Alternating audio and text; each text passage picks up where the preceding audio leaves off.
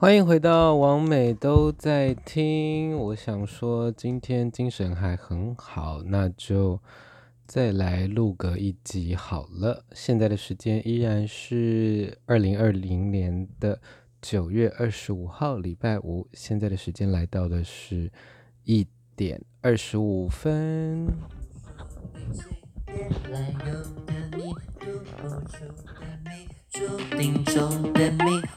关心运星。好像感觉到追命，或许或许不切实际。I feeling too fancy。那刚才大家听到的呢，依旧是女神下午茶的新的迷你专辑。这个迷你专辑是 See Me，那这刚才的这首是 Lucky Not Me，是两首歌的其中一首。好的，觉得好久没有跟大家来念书了。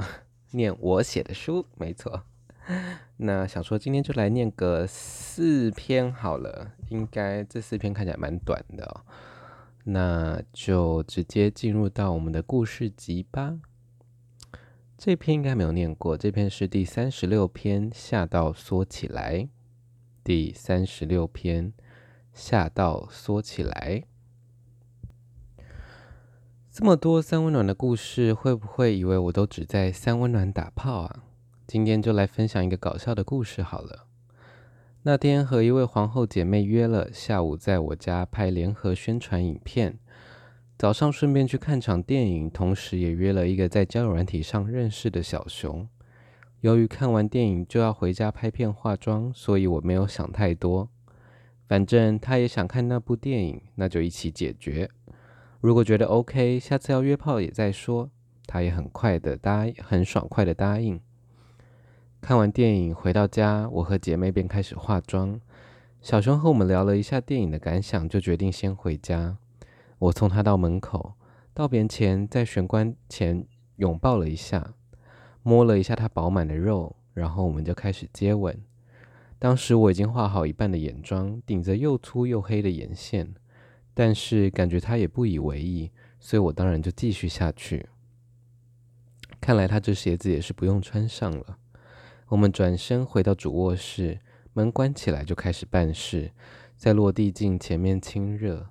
他裸着身子伏伏在镜子上，我从后面上他。那时候是夏日正午，自然光加上镜子，让一切看得清清楚楚。他叫得十分忘我。虽然我的姐妹在隔壁化妆，但那时候我干在兴头上，我也管不了那么多。干得正爽，听到玄关门把转动开锁的声音，天哪，该不会是家人回来了吧？我迅速抽出来，干，好像是我家人回来，你先去厕所。他抓起散落在地上的衣物，冲到厕所。我穿回上衣和内裤，但下面还是硬的。非常明显，外面的人敲了敲主卧室的门。等我一下哦，我尽量装出没有事的声音喊着，喝了杯水，让下面稍微冷静之后才去应门。回到隔壁房间，我就想怎么会这么久？姐妹一边晕染眼影，一边透过镜子狠狠地瞪瞪着站在后方的我，一副我就知道。的样子，原来刚刚敲门的是另外一位朋友。我请他下午来长进，帮我们拍片。我松了一口气之后，回到主卧室。如果再发生一次，真的会吓到从此阳痿。小熊已经穿好衣服，惊魂未定的说道：“我再次送他离开，离开前又开始接吻。其实我们也可以继续把事情办完。”但想到朋友都准备来拍片了，我也最好赶快回去把妆完成。后来有在三温暖遇到他一次，终于可以不受打扰的好好做了。他的反应真的很棒。毕竟我都是当成是最后一次在打炮在叫。他说：“这个人呢，现在还是我的连友，不过我们现在不会约炮，就是偶尔在 FB 上瞎聊那样子。”那天真的太好笑了，因为我家是两个小套房组成的，所以外面有一个玄关。当我朋友转动那个玄，因为我们那个玄关门就是很大声，所以我一听就知道有人进来。我想说，真的是吓疯我，就是不想被老爸看到我这化着妆在干一个 圆胖的男子，真的是太恐怖了，真的是不能被看见的。那我真的是直接跳楼算了。我不知道大家有没有呃撞见过家人做爱的经验，或者是自己做爱。不管是跟人或者是自己啊，就算打手枪被家人撞见，我也都会觉得尴尬到一个不行。不过我倒是蛮常撞见我我爸妈在做爱的，就是至少三次吧。他们就很不爱关门之类的，然后都觉得没有人会进来，或者是没有人会发现。就就这样吧。好啦，这就是一个惊魂未定的故事。好的，那接下来换到第三十七篇。被干还是被刺？屌太大痛死人，殊不知小屌也不能大意。每次跟他打炮，事后屁股都会渗血，那一抹粉红出现在卫生纸上时，让人看了非常的害害人。当时还是没有智慧型手机的小大一，在拓网认识了一个同校的炮友，一个园艺系的熊男，他没有什么圈内的朋友。有点台客气质，烟瘾非常的大。因为有骑车的关系，所以他几乎随抠随到。每当深夜空虚寂寞，觉得冷又约不到人的时候，他总是能够在我电话联络之后三十分钟内抵达。因为肉肉的身体和较高的体温，我很喜欢被他抱着睡。可惜他时候有时候会硬不起来。或者是有时候睡到一半才硬起来，他就会把我叫醒，说：“哎，硬了，硬了，硬了。”有点像是年事已高的老公公跟老太太，需要良辰吉时才能够来上一炮。不过他的尺寸真的不大，没什么感觉就算了，偏偏前缘好像有点尖，每次被干都好像被钢钉刺一样。我会想要跟你在一起，如果你没有那么乱的话。在跟他同床的同时，他有一次对我讲了这句话，我当下真的很想把他直接踹下我家阳台。你才乱嘞，你全家都乱，我才不想跟钢钉在一起嘞，谁想一直被刺啊？毕竟我曾经跟他出过出去吃过一次饭，逛过一次阳明山的花园。智慧型手机在那个时候还没有那么普及。所以大家的注意力势必是放在另外一个人身上，即使如此，彼此还是非常的话不投机。所谓没有缘分就是这样吧。即使是随传随到的床伴，真的要对话时，彼此却永远都在平行线上。Hashtag 没有缘分的钢钉啊，到底为什么啊？他的真的很不大哎。最长最长也顶多十公分，我推测，然后大概也就是一般人的两只手指头粗，可能没有那么粗，一一只半粗而已，大概我的大拇指粗。我想说，为什么这样？毕竟你知道，屌再怎么样，再怎么样都是 圆的吧，就是就是棒状啊，怎么会刺到？而且我记得那时候都有润滑，虽然是用 KY 类的。但是还是觉得，到底为什么可以每次被他干都渗血啊？他的屌到底是装了什么针刺这样子？但我觉得随口随到这一点很棒哦，然后抱睡这一点也很棒。嗯，然后啊，我我会想跟你在一起，如果你没有那么乱的话。这句话真的是让人很火大诶，就是哈喽，你也会约炮啊？什么叫做我没有那么乱的话？而且我们又没有，我们又没有在一起，然后就是我要跟谁约炮，跟谁约会，关他屁事啊！然后我不知道哎，就是如果是没有体验过有智慧型手机年代的人，以前跟人家出去，你没有手机可以看，所以你就是注意力通常都会放在另外一个人身上。那即使如此，我们都还可以，就是完全就是达不到什么话。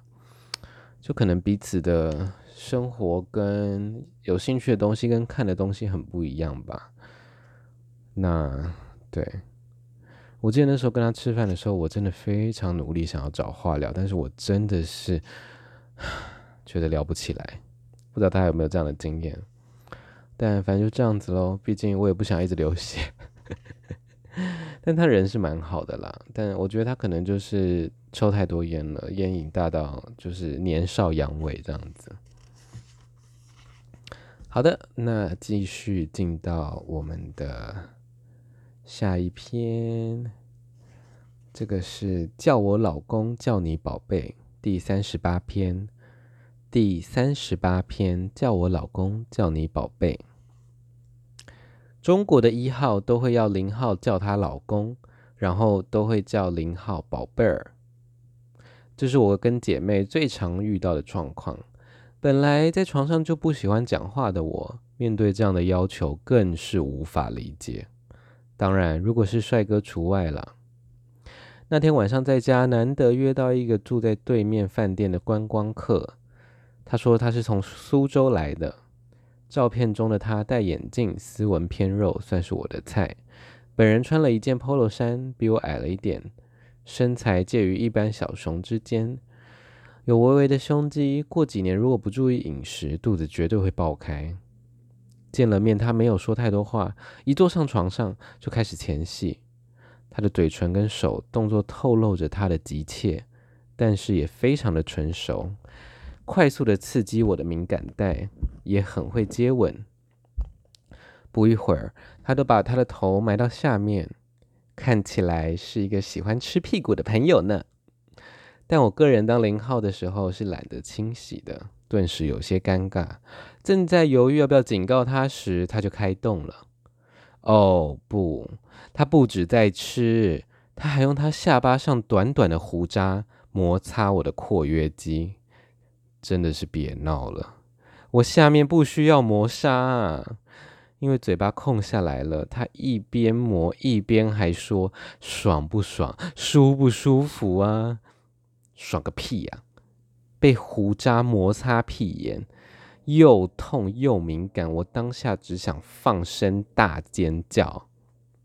他在干我的时候不断说叫老公，直到我终于勉强配合，喊了几次，他又开始说说老公我还要，你还要什么？真的是，要不是他是我的菜，技术又好，把我整个人提起来火车便当，抬到衣物柜上面干，我真的会呼他巴掌，叫他闭嘴。他在交友软体上的 ID 写的是狮子大叔，因为是狮子座，档案上面写三十二十八岁，但其实是一九八二年生，在当年是三十四岁。因为他觉得如果写真实的年龄会约不到人，但我觉得他想太多了。他的照片看起来非常年轻，本人也是，而且在台湾喜欢大叔的人也大有人在。隔天下午，他去搭飞机之前，我们还到河滨公园骑了 U bike。他说台湾男生因为讲话口音的关系，让人觉得很娘，但我看他八成是非常爱吧。最后换了 email 和微信，不过因为距离遥远就没有联络了。不得不说，除了身高之外，他的外形真的是我的大菜啊！啊，不得不说啦，中国真的是有很多好菜，因为真的人非常的多。然后他们这个所谓的爷们，所谓的一号哦，就是真的都是喜欢这种啊、瘦瘦的男生，瘦瘦的小男生，就是 twink，就是可能我们在台湾只能在。夹缝里求生存的瘦零号，或者是瘦男生，或者是，哎呀，就是大家不是都很崇尚肌肉嘛什么的，但是他们就是对瘦瘦娘娘的男生，他们其实都蛮喜欢的，老实说，对。然后我觉得大家去中国都可以很有感情的发展吧，我想，如果你是去人很多的一线城市的话，苏州哦，其实我不知道苏州在哪，但苏州是苏州算一线城市吗？？I don't know，好啦，然后这个叫老公跟叫宝贝儿，我真的是很不懂诶。宝贝儿是 baby 吗？就是 baby 翻翻成中文吗？但是叫老公也很，嗯，为什么要叫老公啊？就是好像叫老公，就是还是有点套到这个，呃，异性恋的这个框架下，就我没有很喜欢。不过，因为零号又叫宝贝儿，所以如果知道为什么中国的一号都要别人叫他们老公的人，麻烦私讯跟我说或留言跟我说。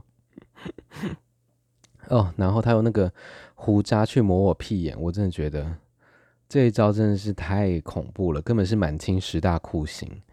因为他胡渣很硬很刺，是那种短短的，然后在那里抹我屁眼，真是不要闹了耶！而且先生，你这样胡渣会有味道吧？Fine，反正嗯、好啦。但他他干的蛮开心的，那我也我也我也非常我也很开心。真的很帅，真的很帅。好啦，那就先这样。好的，嗯，这是今天的最后一篇，第三十九篇。天哪，连念四篇好累哦。啊，第三十九篇，第三十九篇，照片知多少？第三十九篇，照片知多少？这个“骗”是那个骗人的“骗”，骗子的“骗”，诈骗的“骗”。你遇过差最多的照片差到什么地步？即使是我，为了在交友软体上能够跟别人互动，还是会放一些不符合自己气质的照片。虽然没有办法摇身一变看起来变成像肌肉猛男，至少我可以从大婶变男孩。他放的照片看起来就是一般寻常随处可见的小弟弟，矮小瘦弱，头发染了咖啡色。虽然不是喜欢的类型，不过约炮的时候我都不是很挑，对方也很干脆的来赴约，就到捷运站接他。一见到本人真的是不得了啊！难怪一开始完全无法在人群中认出他来。他的头发满是灰白发，而且比照片中还要稀疏，也比照片中更瘦，手肘的骨头特别突出，感觉已经很久没吃饭了。露出的肌肤覆盖了不明的斑点，让人觉得这已经不是照片的问题，而是他是不是生了什么重病啊？但他的精神倒是不错，脚步轻快，讲话的时候也没有病危感。一路上我没有特别说话，不想一直盯着他看，因为我的表情一定会马上露馅。这大概是第一次约炮的时候想要打退堂鼓。一直以来，我跟许多不是菜的人约过。我都挺下来了，我都撑下来了，但这次真的好想拔腿就跑哦。但如果他真的是因为重病怎么办呢？瞬间反感变成使命感，反正灯一关还不是都一样。他的肌肤比想象中还要粗糙很多，手臂一捏就会摸到骨头，感觉随时都会折断。他的屌简直跟牙签一样细小。但在过程中很有精神，声音听起来非常愉悦。结束之后，我顿时有一种行善之感。他如果在交友软体上放了现在一模一样的真实照片，到底能够得到多少机会呢？我不也放了跟自己形象有差距的照片吗？说到底，我们都是渴望被爱，或者是相干而已。呃，我不知道大家自己放的照片，或者是。你选在交友软体上的照片，跟自己的的那个，不管是人也好，实际看起来的样子也好，或者是气质也好，有没有差距哦？因为我自己呃，不管是工作啦、讲话啦，或跟别人社交啦，那个样子跟我在交友软体上给人的形象是差很多的哦。我在交友软体上的放的照片，就是一些男孩子一样的照片，然后，呃，有一点宅男，然后有一点肉，然后，呃，一点点的线条，微线条的 微线条，对，然后跟本人的气质，我觉得绝对是有差了。但是因为现在约炮的时候，我都会就是比较冷静这样子，和善但是冷静，所以不会让人家觉得就是。可能还是可能有些人还是会觉得娘吧，但我至少觉得还好。但 whatever，就是毕竟至少要先把人抓出来嘛，至少对方要对你有兴趣，至少要先看过之后，至少要见得到人吧，不然你要你要怎么约炮，你要怎么约会之类之类的。觉得这真是一个很残酷的世界啊！毕竟我是很现场派的啦。我觉得我个人的现场的魅力比就是在照片中呈现出来的样子更更加的吸引人吗？我自己这样讲好自满哦。但是对，就是这是我自己个人的认为啦。那那个那天约的那个人哦，他看起来真的是需要一些医疗上的帮助诶，因为那个看起来就是可能有一些我不知道是病吧，还是看起来真的蛮可怜的，因为他看起来好瘦好瘦，然后皮肤真的很不好，就想说他到底是怎么了？就还好吗？Are you OK？这样子。那对啊，那如果 大家把反感变成使命感的话，或者是你就是与人为善嘛，助人为快乐之本。说真的，灯一关都一样啦，都一样，都一样。好啦，那今天念了四篇故事，那想要阅读我的书的话呢，在我的 FB 的置顶贴文都有详细的线上版跟。呃，实体版可以购买的链接，那大家都可以去找非凡的粉砖，飞翔的非凡，船的帆。好啦，那喜欢我的 podcast 的话呢，都麻烦帮我分享，然后看有什么回馈的话，都可以留言给我，这样子。不管是在 FB 跟 IG 的部分，那网美都在听，我们下次再见喽，拜拜。转动人盘不赌不快，没认真就活该。咬牙撑过高了，猜的太，自己的不在意。